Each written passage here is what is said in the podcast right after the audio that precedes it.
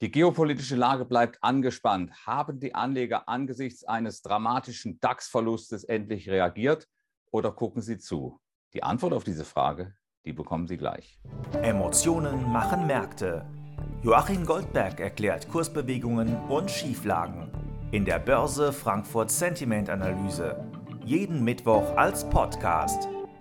Hallo Joachim, wir befinden uns in einer extremen Situation in vielerlei Hinsicht auch an der Börse.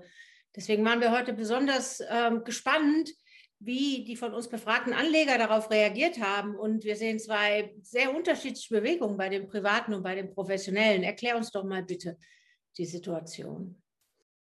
In der Tat, Edda, die Situation, äh, sie ist sehr dramatisch äh, und vor allen Dingen die geopolitischen Hintergründe. Die Börsianer, die haben natürlich darauf reagiert äh, mit Risikoaversion, wie zu hören ist. Der DAX hat ja eine Wochen Bandbreite von 8 Prozent gehandelt. Äh, das ist eine ganze Menge. Und im Wochenvergleich äh, von Stimmungserhebung zu Stimmungserhebung bleibt immer noch ein Minus von 7,1 Prozent übrig. Und da haben wir uns mal angeguckt, was haben die institutionellen Investoren gemacht, die wir jede Woche befragen unser Börse Frankfurt Sentiment Index in diesem Panel. Er ist deutlich zurückgegangen um 21 Punkte auf einen Stand von nur noch plus drei.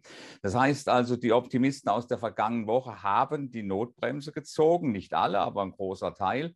Und was bemerkenswert ist, drei Viertel von den ehemaligen Optimisten sind dann mit der Zeit oder direkt auf die Bärenseite umgeschwenkt und setzen von nun ab auf fallende Kurse. Unter dem Strich, wie die Grafik zeigt, also ein relativ unauffälliges Bild, aber diese ganze Exkursion äh, vieler Optimisten, die dürfte nicht ganz günstig gewesen sein. Die Privatanleger haben sich eher ein bisschen zurückgezogen, also wirken vergleichsweise passiv. Woher kommt diese unterschiedliche Haltung? Ja, die Privatanleger sind natürlich in der Vorwoche schon aktiv gewesen, aber wir haben hier sogar eine leichte Zunahme im Börse Frankfurt Sentiment Index dieses Panels um zwei Punkte. Das ist nicht viel.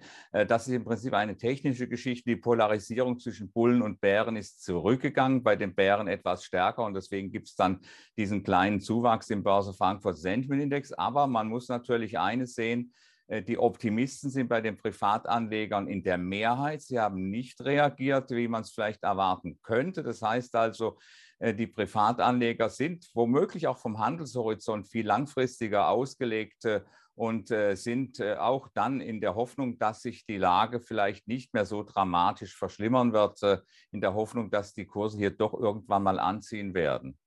Und unterm Strich bewertest du die momentane Stimmungslage als neutral? Den Punkten nach ist sie es ja. Ja, sie ist äh, also minimal positiv. Äh, wenn wir uns wir mal einen Drei-Monats-Vergleich angucken, dann sind wir sogar leicht pessimistisch eingestellt. Allerdings ist dieser Pessimismus nicht groß genug, um jetzt einen weiteren Absturz des DAX nach unten, sofern er den kommt, aufzuhalten in Form von zukünftiger Nachfrage. Aber die gute Botschaft ist natürlich, äh, dass wir an der Oberseite auch keinen Widerstand bekommen werden. Wenn man mal sich vor Augen hält, äh, was in den USA kurstechnisch während der vergangenen Woche passiert ist, da sind äh, die Verluste seit unserer vergangenen Sentimenterhebung in den USA fast vollumfänglich aufgeholt worden.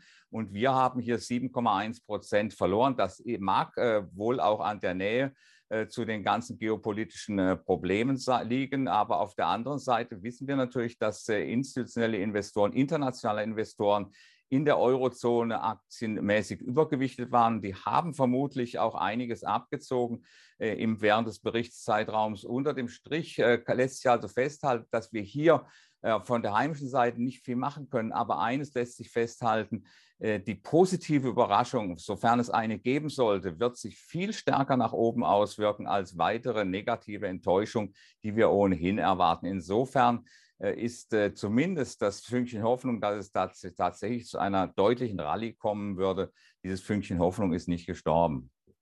Dann hoffen wir mal für uns alle mit, auf positive Überraschungen.